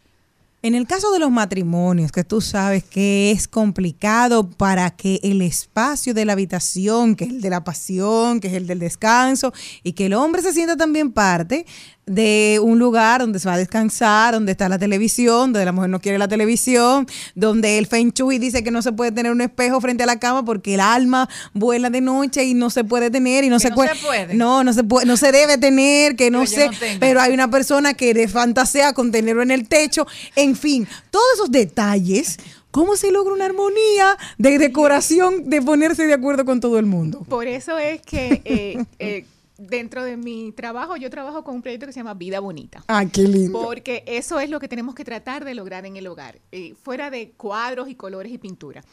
Uno de esos casos es precisamente los casos de la pareja. Entonces yo lo que hago es lo siguiente. Vamos a hacer una lista, no de lo que tú quieres en la habitación, por ejemplo, sino de lo que no quieres. Ya podemos trabajar con una menor cantidad. Mira, yo no quiero esto. Yo no quiero un televisor. Yo no Ahí quiero un televisor. Pero el marido sí. Exacto. Entonces, la- el problema. marido hace una lista. Yo no quiero tal A la mujer en la habitación. Diaño, Jenny, tú sí eres cruel. Bueno, ahí vamos Cada al caso. Una cosa, eh, hablando de eso, el otro día hicimos un análisis aquí Ajá. de las parejas que quieren dos habitaciones. Ay, ay, ay. ¿Eso está muy de moda en el país o no? Todavía Todavía, todavía, yo doy gracias a Dios de que todavía. ¿Por qué? Porque cuando compartimos un espacio, tenemos que buscarle la vuelta. Ay, lo yo, que no- yo pasa. quiero, yo quiero pa- ¿Tú quieres una separada? ya, para la Ya. próxima. Estoy como Maribel, Ella- pero ella parece está que separada ahora Ella está poniendo tantos requisitos para la próxima, Que fácil la próxima no llega. Yo creo que Puede sí. ser, llega. No, yo creo que, que, que la habitación es separada pasaría lo mismo que el hogar. Imagínate tú, no, somos cuatro en mi casa, queremos cuatro comedores, porque cada uno quiere comer de manera diferente. No, el hogar es lo que nos, man- nos mantiene contenidos. Fíjate lo que nos pasó con la pandemia, o sí o sí. Entonces, por eso es la importancia de vivir la vida bonita en el hogar. Y que si tienen gustos de colores estrafalarios, los dos, que tienen un... Que se ¿Cómo, que cómo se tú, busquen bu- un de- un cómo tú asesor. buscas el equilibrio? ¿O cuál es exacto de, de, de los, Sí, de los tú colores sabes- así Tú sabes que, que divorciados? tener una paleta neutra en toda la casa. Ah, mira, ese cuadro, ¿a ti te gusta el azul? Pues mira, el cuadro de la sala va a ser azul. Entonces, el del comedor va a ser amarillo porque a mí me gusta el amarillo. Trabajan bajo, como todo en la vida, bajo una neutralidad Sí. y vamos dando pinceladas de color. Por ejemplo, ¿Ya? mi casa es blanca entera, pero el estudio es azul entero. Es decir, tú entras ahí y todo azul, el techo, la pared de la puerta, los muebles, es como que tú te pierdes. Y es un espacio como que te rompe cuando tú vas a la casa todo blanco, ay, que, y tú entras y tú dices, Erdiandri, ¿qué fue? Eso puede ser otra opción. Una habitación. Ah, mira, yo quiero que el estudio sea amarillo porque me gusta. Bueno, pues entonces el estudio va a ser amarillo. Pero la sala se quedó blanca. Es como todo en la vida. Hacer un equilibrio, tratar de jugar con esas personalidades diferentes que están dentro de la casa. Pero si hay una sola persona rigiendo todo ese espacio donde estamos todos, va a haber un problema. Bueno, Kirsi, muchísimas gracias. Y antes de irnos, cuéntame qué tú le recomiendas a esas personas que les gusta tener espacios perfectos, Celine. pero que no son funcionales. Yo recuerdo Ah, no, que no, no, nosotros, no. cuando yo me mudé, nos mudamos, una de mi familia, mi mamá tenía como la idea de tener una sala blanca. Era como un sueño eso. Yo ya en ese momento, un muchacho le decía, pero ¿para qué tú vas a poner eso blanco para no querer que nadie se siente ahí después? Y efectivamente, esa sala todavía está ahí y yo me he sentado ahí dos veces en mi vida entera. Te creo. Entonces, Sí, ¿qué tú le dices a esa gente? Mira, tú sabes que cuando yo doy los sueño. talleres de, de decoración. Usted tenga su casa suya, su, compre su ¿Sabes mueble. que, que cuando yo doy los talleres de decoración y vida bonita, eh, les digo siempre a modo de chanza, pero es real. Eh, yo tuve una clienta que quería un sofá blanco de piel. Porque resulta que su vecina tenía uno y a ella le Se lo gustaba encontraba mucho. bonito. Se lo encontraba bonito. Ay, pero la vecina vivía sola con su esposo. Ella tenía cuatro perros y dos niños. Pequeño detalle. Entonces, sí. doña, hay un pequeño detalle. Tal vez no tiene que ser blanco, tal vez puede ser crema, o en vez de, pi- de, de tela, vamos a ponerlo de piel, que se puede limpiar más fácil. Se llega a un acuerdo, pero por favor, los hogares son para usarlos. Si tú quieres tu sala blanca, con tu sofá blanco, polo, pero tus hijos se van a subir. O sea, tienes que saber que hay que No, lo- eh, pero espérate, Ya. es que hay orden. Yo recuerdo que desde que tengo uso de razón, mi abuela ha sido una persona, era, que le gustaban las cosas muy chulas. Ella tenía, de hecho, un sofá rojo, media luna. Wow. Es decir, en esa época eso era una cosa que la gente llegaba a esa casa, wow. Bueno, el caso es que éramos un reguero de muchachos y todo el mundo sabía que cuando llegaba a la casa de la abuela, mi abuela no quitaba ni un florerito y todos los niños llegábamos tranquilitos porque la abuela decía que los niños se educan. Eso es así. No son perritos ni gatitos. Eso es así. Y, hasta los perritos y los gaticos se educan. ¿eh? bueno, Luna no se si iba a los muebles de mi casa, es verdad. Y mi Ya, mamá nos crió, sí, no, ya yo lo hice sin Molina. Ah, ok. ok. Eh, la, la, ¿cómo se llama? La mamá, la madre de Celine lo hizo así y también Celine lo ha hecho así. Yo Claro tengo una sí. sala blanca, blanca entera. Y mis hijos han llevado amigos. Claro. Lo- Adorno, adorno. No, mis hijos No, saben, lo y es- sabe, y las niñas saben. Van Porque- niñas, hay por- que comportarse. Porque te dieron la oportunidad de mostrarte cómo se vive en un hogar. Por eso es que nosotros ah, eh, les digo que hay que darle la, la participación a todos en casa, a los niños, a que mire, ese sofá hay que cuidarlo, esta alfombra hay que cuidarla, porque ellos entienden. Pero Sí, hay es que darles parte, hay que darles participación. Bueno, Kirsten, muchísimas gracias. Cuéntame cómo puede la gente continuar esta conversación contigo, Claro que ponerse en contacto. Yo feliz que podamos conversar. Estoy en Instagram y siempre respondo todo por ahí, arroba Kirsis con K, Kirsis-Mejía. Ahí estoy para ustedes. Ya saben, si quieren poner su casa en orden, hablen con Kirsis Mejía. Nosotros continuamos. por ahí más. ¿Cómo te saco de aquí? Si llevo en la disco y pienso en ti, lo que hicimos lo he querido borrar. Con otra chimba, pero no sabe igual.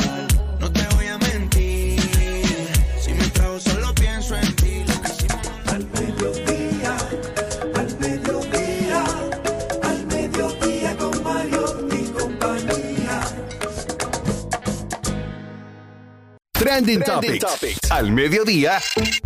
Con Mariotti y compañía. Presentamos Trending Topics.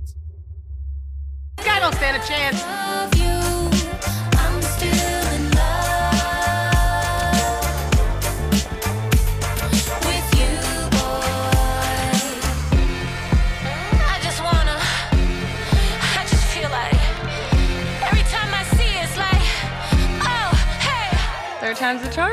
You want to bet? So good, I can't believe it. Don't wanna share with no one else. Y en tendencia tenemos a J-Lo que lanzó este miércoles su nueva canción Can't Get Enough. El nuevo sencillo de su, de su nuevo disco y ella dice era This Is Me Now, 20 años después del que fue una, mm, el, bueno, precisamente hablando de toda la historia, de todo lo que ha pasado con Ben Affleck en estos 20 años. Y ella lanzaba esta canción ahora de cómo ella se está burlando de que, de ella de ella misma con las canciones de cómo ella se ha casado varias veces y dice todavía no tengo suficiente y empezó a bailar vestida de novia y lo está pasando muy bien y un vestido hermosísimo una muy buena coreografía. Y es tendencia a nivel mundial señores esta canción de J Lo hoy déjame ver cuántas visitas hasta el momento tiene por ahí por por ahí por YouTube. Ahora mismo tiene, hace un día y tiene el video, según oficial, bueno, hay dos personas que le han puesto 711 mil visitas y hace un día que la puso ahí, un vestido de novia, ahí están ella, se puso muy bonito, está muy bien hecho. Así que esa es la primera tendencia. Señores, también tendencia John Mico, la amiga de Carlos Mariotti, Ay, que sí. es tendencia por No sabe quién era, Music. Sessions 58, que con solo 5 horas en el aire ya lleva más de 4 millones de reproducciones. Sigue poniendo el mundo de la música en jaque cada vez que le da su gana, Visa Rap. John Mico en los ojos de todo el mundo. ¿Qué otra tendencia tenemos? Bueno, eh, yo no quería decirla, pero la voy a decir que porque es una de las principales tendencias, No te es la del. Totorcito.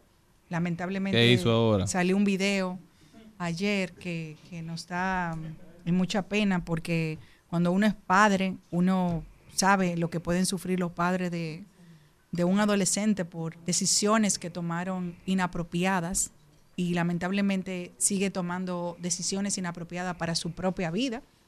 Esperemos que con Dios por delante él pueda reencontrarse porque siento, no soy psicóloga, pero siento que todo este problema y tal vez algunos que pudiera tener de antes o no sé, eh, le estarán afectando eh, obviamente su cabeza porque lo que salió ayer no, no es alguien en un video de, completamente desnudo desde la cárcel, entonces Un eh, el hecho de tener un, un- un celular en la cárcel, eh, yo ni sé cómo llamarle, porque supuestamente no sé. Sigue abusando de, de sus privilegios, lamentablemente. Ni, no coge cabeza ese muchacho. Qué penoso. Y repercusión para su papá, porque al final todo recae sobre Además el papá y la responsabilidad. afectando al pobre Exacto. papá. Entonces, ya tiene que cargar con, con la responsabilidad de, de todas las personas que, que como él como adulto tiene como papá siempre le se- ya le tiene la responsabilidad su- del, del hecho anterior ahora con este video que, que está circulando a través de los diferentes teléfonos y redes sociales que han ido compartiendo pues también se le ya se le pega también a su padre bueno, y Carlos. se, acaba de convertir en papá otra vez Nacho. Lleva seis. En Cuatro varones y seis, Con- dos con niñas. Anthony, Anthony Ríos. Y, no, y con Amelia. Mm, Ahí va. Bueno, pero otra niña, que- otra que niña. Señores, también tendencia Grupo Inicia, porque ayer pusieron a circular en el país, aunque ya lo habían hecho en Nueva York, el libro Aquí y Allá, la decimosegunda edición, el decimosegundo ejemplar de, de esta, digamos, serie que busca fomentar la cultura y el legado de la historia dominicana. Este evento fue llevado a cabo en el Hotel Embajador y es una forma que tiene la firma de reconocer un aspecto de la dominicanidad que ha servido como referente entre los dominicanos y el mundo, de reconocer a la diáspora dominicana que tanto le aporta a nuestro país. Todas las propuestas le habían parecido bastante complejas de plasmar, pero cuando conocieron el trabajo del dominicano Winston Vargas, entendieron que esta era la mejor forma, la forma que mejor se reflejaba toda la historia. Winston Vargas que llegó a, territorio norteamericano siendo un jovencito, llegó en los años 50 y se dedicó a la fotografía como pasión militar también durante parte de su vida, pero retrató más de 50 años, ha retratado más de 50 años de historia de toda la transición y el crecimiento de, de los dominicanos establecidos ahí en Washington Heights. Así que es sumamente bonito este trabajo, enorgullecedor y yo creo que si, si una parte o si un grupo de dominicanos merecen reconocimiento son los dominicanos de la diáspora que tanto trabajan, que están aquí, pero están, están allá, pero siempre están aquí y con el sueño de, de volver. Así que felicidades para Grupo Inicia. Alex Matos es otra de las tendencias que se casó, señores. ¿Alex Hace- Matos? Sí, hace unos meses se había, había puesto que él se había entregado a Dios. Justamente después de ya de Yankees, ¿te acuerdas? Que puso Sí, esa sí, noticia. Pues sí, es Qué una bueno. joven, un matrimonio con una joven cristiana también. Ella es predicadora y periodista, Madeline Rodríguez. Dice, cuando te rindes al plan de Dios, Él pone en orden tu vida. Gracias, Padre amado. Oficialmente casado con Madeline Rodríguez. Te amo, chiquita. Así el salsero y con una foto muy bonita expresaban su amor con la bendición que Dios me dio. Le presento oficialmente a mi esposo. Así se expresaba la joven pareja, Madeline Rodríguez, al salsero. Que Dios le bendiga su matrimonio y que de él vengan muchos frutos del amor. Pero hay otro ya. salsero que es tendencia también. ¿Qué fue lo que pasó? Gillo Sarante también es se tiene que Pero ¿qué- qué es lo que va a presentar. Sí, Gillo Sarante ayer tenía que presentarse ante un juez para conciliar, porque supuestamente había, no había podido comparecer ante un incumplimiento de un contrato y no apareció y al parecer, dice, se, se presentó este jueves y hay una orden, se emitió una orden de arresto Bueno. contra el salsero. No, pero Ojalá, ya ojalá acaba. y se resuelva No, no, no, eso, ¿eh? está libre. Estoy Ya. leyendo aquí que hay una publicación de Ya se concilió. la querida Kenny Valdés, periodista de espectáculo, dice está libre, no hay orden de arresto contra Gillo Sarante. El artista no pudo comparecer a la audiencia de conciliación del día de ayer, del 10 de enero del presente año, por compromisos personales y hoy se presentó a primera hora ante el tribunal y se fijó audiencia para el próximo 22 de enero. Qué bien, qué bien, qué Gracias bueno. a Ojalá y se pongan de acuerdo. También tendencia, para cerrar este segmento, el próximo alcalde de la capital, don Domingo Contreras, señores. Ayer, Domingo se presentó en las inmediaciones del Congreso Nacional para depositar un anteproyecto de ley que permitiría la construcción de drenajes a través de un fideicomiso para abordar el problema crítico de inundaciones en la capital. Me encanta. En este enfoque integral que propone el anteproyecto de ley por un sistema de drenaje urbano sostenible, Contreras destaca la importancia de una alianza público-privada para desarrollar infraestructuras subterráneas que abarquen servicios esenciales como agua potable, aguas sanitarias, aguas pluviales, el cableado de las telecomunicaciones y el cableado eléctrico, eh, también las instalaciones para llevar el gas propano, incluyendo la posibilidad incluso de, de parqueos soterrados. Este anteproyecto sumamente interesante que, promueve Domingo Contreras es lo que la capital necesita. Definitivamente una visión de ciudad que hace mucho nosotros necesitamos en el Distrito Nacional, nosotros necesitamos en Santo Domingo. Felicidades para Domingo. Y hoy tuvo una caminata que lamentablemente nosotros por los compromisos que tenemos aquí en la emisora no pudimos estar. Eh, seguro fue exitosa, que era en el No, le fue muy bien en el ensanche Quisqueya, recolectando firmas, buscando apoyo para que esta iniciativa se apruebe y se convierta en realidad. Felicidades para Domingo Contreras y bueno, felicidades también para la capital, que tiene una gente pensando en cómo solucionar sus problemas y mejorar nuestra calidad de vida. Nosotros continuamos.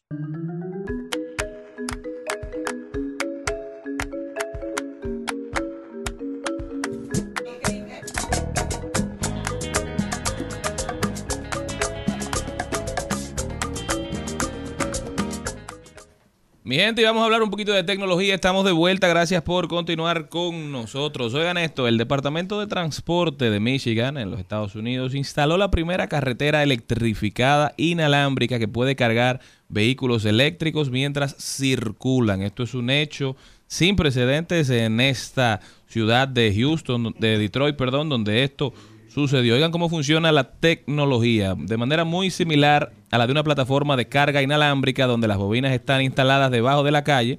Estas permitirán que los vehículos eléctricos con un receptor aprobado se carguen mientras circulan por las carreteras. Un paso interesante, una quizás iniciativa a replicar en algún momento de nuestra historia, porque uno de los principales retos que enfrenta la movilidad eléctrica son las estaciones de carga en los trayectos largos. Ustedes verán, solamente tienen que salir a las calles para ver todas las estaciones de, de combustibles que hay. En el momento que en el país y en otros lugares, ¿verdad?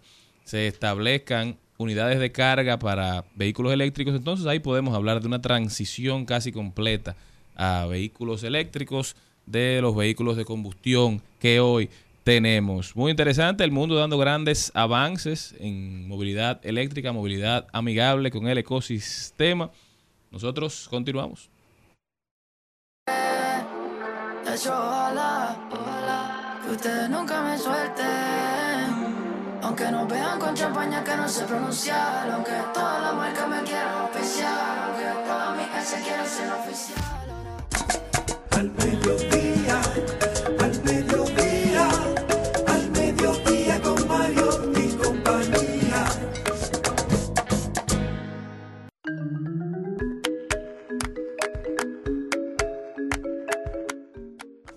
Bueno, nos place tener hoy como invitado una persona que me merece mi respeto porque conozco profesionalmente su trayectoria y sobre todo el excelente padre y la familia que ha procreado es un ejemplo para la República Dominicana.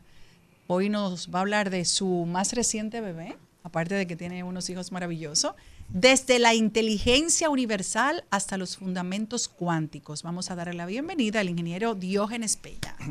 Hola. Eh, muchas gracias por la invitación, muy complacido. Eh, gracias, Eline, por tus palabras. Eh, este libro eh, es un libro que yo lo, he- eh, lo estuve eh, eh, tratando de hacer hace mucho tiempo, pero eh, paradójicamente con la pandemia eh, me ayudó bastante eh, de, de poder dedicarle tiempo, porque uno en la vida profesional siempre está muy agitado y es difícil sentarse a escribir un libro aunque yo he escrito muchos ensayos eh, ya, pero a nivel profesional de ingeniería, eh, como planteo en el libro ahí, soluciones eh, muy importantes para la, ciudad de Santo Domingo. Pero tú sabes que esos son proyectos que dependen mucho de la política. Yo lo que he hecho son proyectos técnicos para grandes problemas como son el alcantarillado sanitario de la ciudad de Santo Domingo, que una ciudad con 4 millones de habitantes solamente tiene un 15% de alcantarillado sanitario. Algo muy penoso y muy peligroso porque es un problema de salud pública. Eh, nosotros tenemos un sistema de filtrantes y sépticos que van al subsuelo, contaminan el agua subterránea y luego con pozos sacamos agua y el- el- el- la ciudad está contaminada. La gente se enferma y no sabe qué. La pseudomona, que está presente casi en todos los... Nosotros hicimos estudios aquí en NACO y casi el 97% de todas las aguas subterráneas estaban contaminadas con pseudomona. Entonces, Wow. eh, tengo amigos que eh, tuvieron que perder ojo porque la pseudomona se mete en los ojos, se mete si tú no te has cortado y la en gente va a los médicos. la torre más cara y los lugares en más necesitados. Entonces la gente no sabe por qué se está enfermando. Entonces es un problema que hay que abordar seriamente. Eh, yo que trabajé en la casa en sus inicios hace 40 años, ya no de- decir tanto tiempo. No, pero tiene que decirlo porque la gente pero sepa yo sí la digo- no, pero tengo que decirle laboral. que yo estudié en Intec y me gradué a los 20 años, o sea que eso ayuda. Eh, bueno, el asunto es que hicimos es- ese plan maestro para ver si el gobierno pode- puede cambiar el plan maestro anterior. Hace 40 años que se hizo ese plan maestro y como está la ciudad de Santo Domingo ahora, con el tránsito que tiene, es difícil tú hacer un sistema por gravedad rompiendo las calles. ¿Cómo tú rompes la Lincoln? La, la- Claro. Es muy difícil. Entonces, hacer un, un proyecto. Ya la ciudad creció y la ciudad es viva. Entonces, es muy difícil que se puedan hacer esos sistemas. Entonces, hay que, que ir a, a sistemas no tradicionales. Y ese es lo que yo estoy planteando en, ese libro eh, para ver si, se acoge y se puede. Eh, otro problema grande que hay aquí eh, ti- tiene que ver con, el problema de la, basura. Todos los países del mundo ya no están enterrando la basura. Los sistemas que, tenemos aquí de vertedero, eso está ya desfasado porque eso crea un pasivo ambiental. Cuando tú haces relleno sanitario, eh, eso que crea un subproducto químico que es el lixiviado y aquí no ninguna planta aquí trata ese lixiviado, eso va al subsuelo y contamina, o sea que eso no se está usando en ninguna, parte del mundo. El sistema nuevo es la termovalorización, que es clasificar la basura, ¿ven? reusarla y lo que queda quemarla y producir energía eléctrica. Eso eh, eh, está hecho en todos los países avanzados ya. Eh, yo recuerdo que en París una vez que fui como a la 20 cuadros de la Torre Eiffel, veo un edificio y un ingeniero me dijo, entra ahí para que tú veas. Y era una planta de termovalorización en el centro de París, o sea que eso está controlada la, eh, combustión de, lo que queda, el residuo. También otro tema que, he abordado eh, es la, la desalinización del agua. O sea, eh, hay mucha teoría falsa de que el país tiene mucha agua y con la gran deforestación que ha habido en este país, eh, el agua aquí realmente es, precaria eh, a nivel de 2.000 metros cúbicos por habitante por año, cuando Costa Rica tiene 6.000, Centroamérica tiene 6.000, o sea que realmente no hay agua y hay que ya contemplar otras alternativas para poder eh, resolver el problema de la ciudad de Santo Domingo. El gobierno, gracias a Dios, eh, ha cogido un poco lo que otros hemos dicho y cree que el año que eh, este mismo año ya se van a hacer algunas plantas modelo de generación en las costas. O sea, seguiremos en, en la- en la- en el centro tratando el, el- el problema de con presas. Lo que pasa es que la presa es un sistema que, eh, aparte que es muy costoso, es de larga duración. O sea, tú comienzas una presa y a estudiarla y en 10 años no está hecha. Monte Claro. Grande tiene 20, que- 15 años. Entonces, eh, hay- la solución es amerita rapidez. Y entonces, creo que se va a coger ese sistema. Ingeniero, en el caso de Al libro. El, sí, no, no, también, eso sí, nos vamos a ir con una, una, una parte, pero hemos tenido, eh, usted hablando de los cambios climáticos que nos han venido afectando, usted habló de la sequía, hemos visto estas grandes inundaciones, usted hablaba del, del sistema pluvial que hemos tenido. ¿Se ha analizado, usted ha visto que hay algún, realmente algún interés por nosotros buscar alguna solución del sistema pluvial general de aquí del sistema de. Santo Domingo? Sí, mira, porque el- el- estamos el- mal. yo te digo, mira, el problema pluvial de Santo Domingo es más fácil de resolver que los otros que te dije. No me ¿Por qué? Porque, como, decía, la ciudad es viva.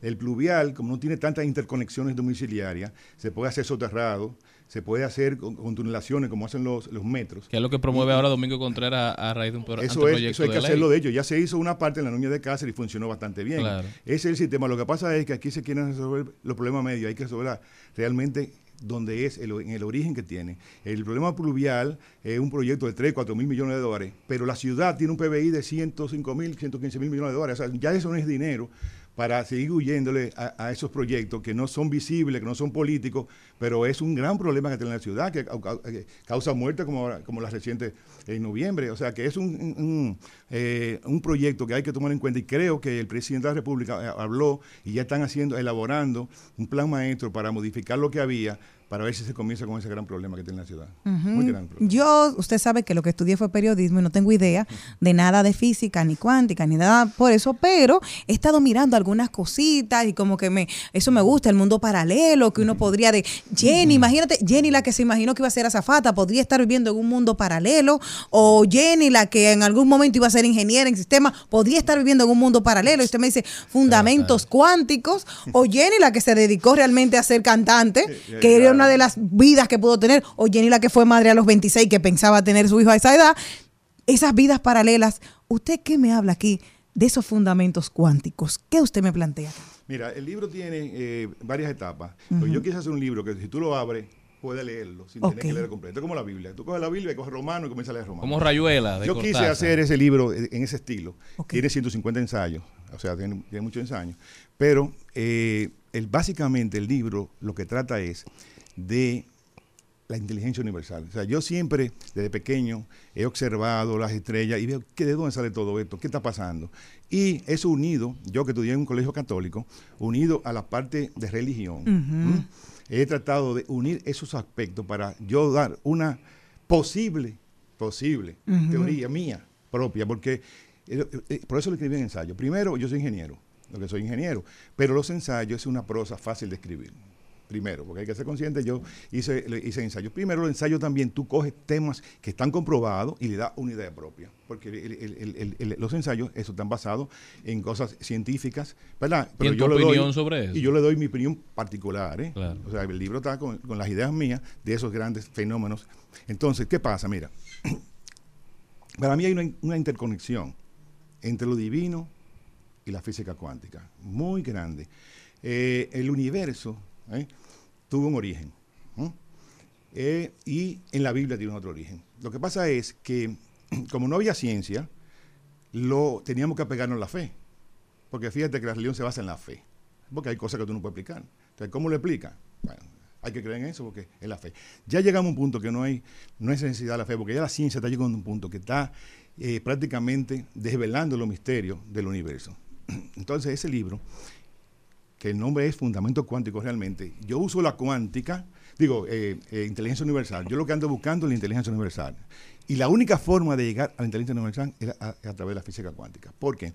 Porque la física cuántica es mágica, es antiintuitiva. O sea, todo lo que tú puedes pensar en la física cuántica tú no lo entiendes, porque, por ejemplo, tú a un vehículo, tú sabes la velocidad que va y sabes eh, a qué distancia donde tú estás, o sea, sabes tu posición, sabes su velocidad, pero en, la fi- en- en el, en el átomo no es posible. O sea, un electrón tiene un movimiento totalmente aleatorio y tú nunca puedes saber exactamente dónde está y a qué velocidad va. Imposible. Es, un, es una característica de la física cuántica.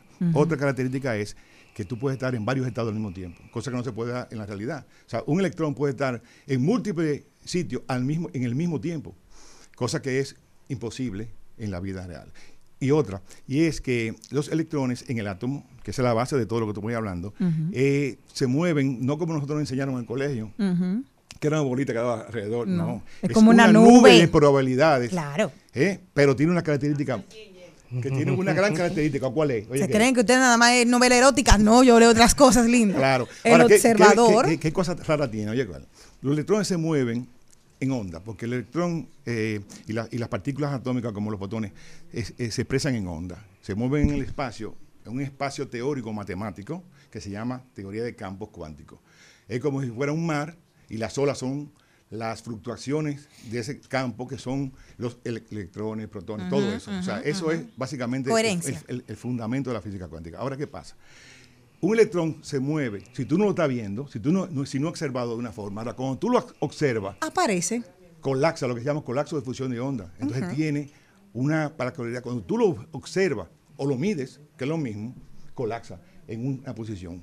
Puede tener cinco posiciones simultáneas, pero al ser observado, colapsa. Ahí Entonces eso es una característica muy, muy importante en la física cuántica.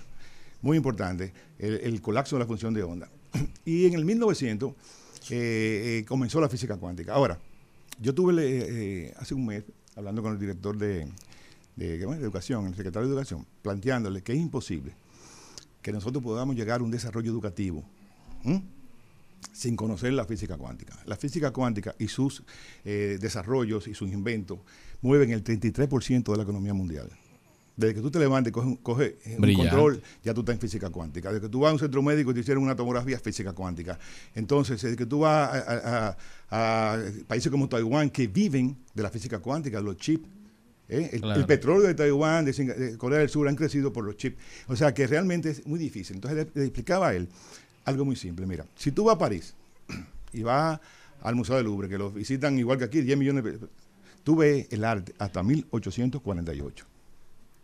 Después vas a Arcet y es de 1848 al 1941. Y después vas a Pompidou de 1941 hasta la fecha. O sea que si tú no vas a otro museo, tú no conoces el arte de Francia. Entonces, si tú además estás pendiente a que nosotros nos enseñaron en el colegio a todo aquí y lo siguen enseñando hasta el 1900, la física clásica, eh, cuántica comenzó en 1900. No nos están enseñando eso. O sea, estamos 100 ve- 30 años atrás. ¿Y cómo Entonces, se puede hacer esa introducción de esta nueva generación a conocer la física cuántica de una manera quizá más amigable? Bueno, eh, yo estoy haciendo un esfuerzo con este libro de que la gente comience a leer sobre eso, pero lógicamente tiene que ser una política de Estado. Ya yo tengo conversaciones, porque yo también tengo negocios de, de colegios privados y estoy tratando... por lo menos, Amigables. eh, es amigable con el medio ambiente. Sí, sí, entonces estoy tratando de que, que se- ya yo estoy dando, estoy dando charlas todos los meses en el colegio, tratando de introducir el tema, porque es imposible que podamos tener un país con un desarrollo si no tenemos e- e- este modelo de física.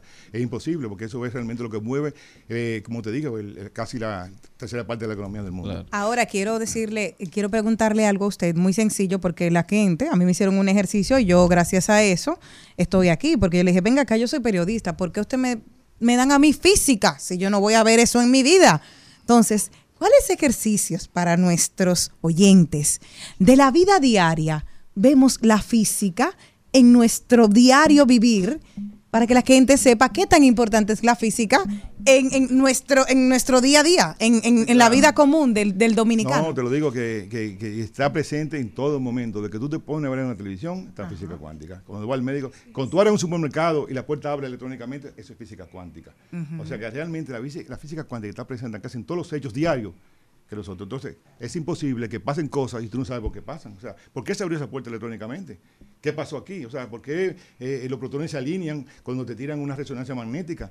O sea, son cosas muy importantes que yo creo que está incompleta la formación si no se conoce realmente lo que tú vives día a día. O sea, es como que tú vives en un mundo de ignorancia, viviendo solamente, sin saber lo que está pasando con, con- con cosas que suceden diario. ¿Entiendes? O sea, para mí es muy importante la física cuántica. Pero el libro, básicamente, para con que trate un poco, aunque es un poco largo y extenso, lo que dice es que el origen ¿m?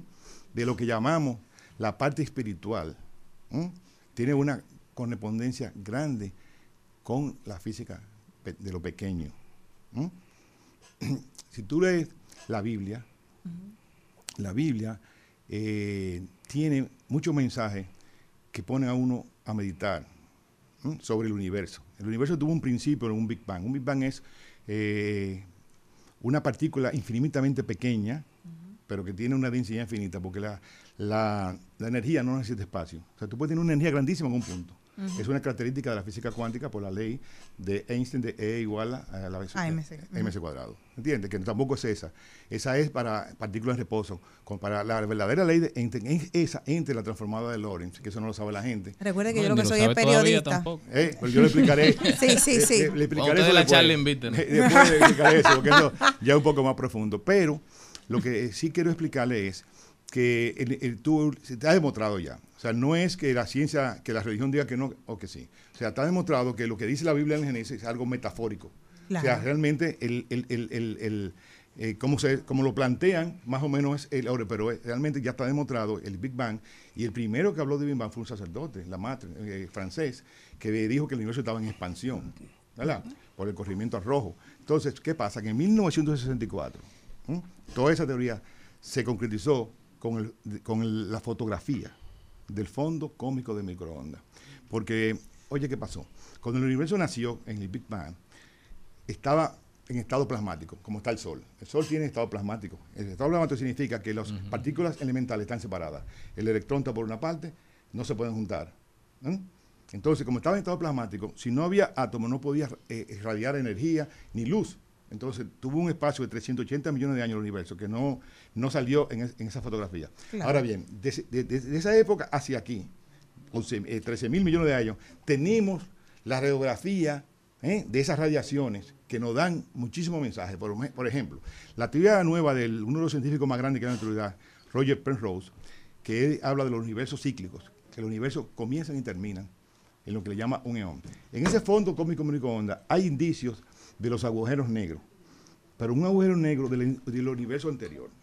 ¿eh? Entonces la Biblia te lo explica de que Dios vio la noche y el día para que nosotros tengamos una manera sencilla de poder entenderlo. religión no Exacto. No, no, no, no, no, Y una forma, lo se abraza, la Lo que ciencia le se va a dar abraza. validez a la religión es la ciencia. Es la ciencia, claro. Eh, eh, Entonces, Señores, pero con esa, con esa nota tan interesante y que viene a, a empezar una conversación tan, tan bonita y tan buena, tenemos que terminar, lamentablemente. Tranquilo. Pero ¿dónde pueden radio- conseguir el libro? Claro, Claro. que sí. Esta encuesta. Encuesta está disponible. Y la semana que viene queremos continuar esta traje, conversación. Muchísimas Ay, gracias, de verdad. Sumamente interesante esta conversación, don Dionis. ¿Y tú cómo puede la gente ponerse en contacto con usted para Sí, el que quiera Ru- A aprender? través de RU podemos. Ya No, saben. Pero bueno, era el, público. No, un Instagram o algo. Ah, Bueno. Lo el Ruth conseguimos de a través de el Ruth- Insta, el- ¿Cómo se llama? El Instagram de Ruth Tienen que llamar a Ruth, eh. sí. Hablen con Ruth, señores. La- Ruth tiene las puertas, la llave a la puerta del conocimiento cuántico. Ahí ya está. saben. Gracias, mi gente, por haber estado con nosotros. Nos vemos mañana. Hasta aquí, Mariotti y compañía. Hasta aquí, Mariotti y compañía. Hasta mañana.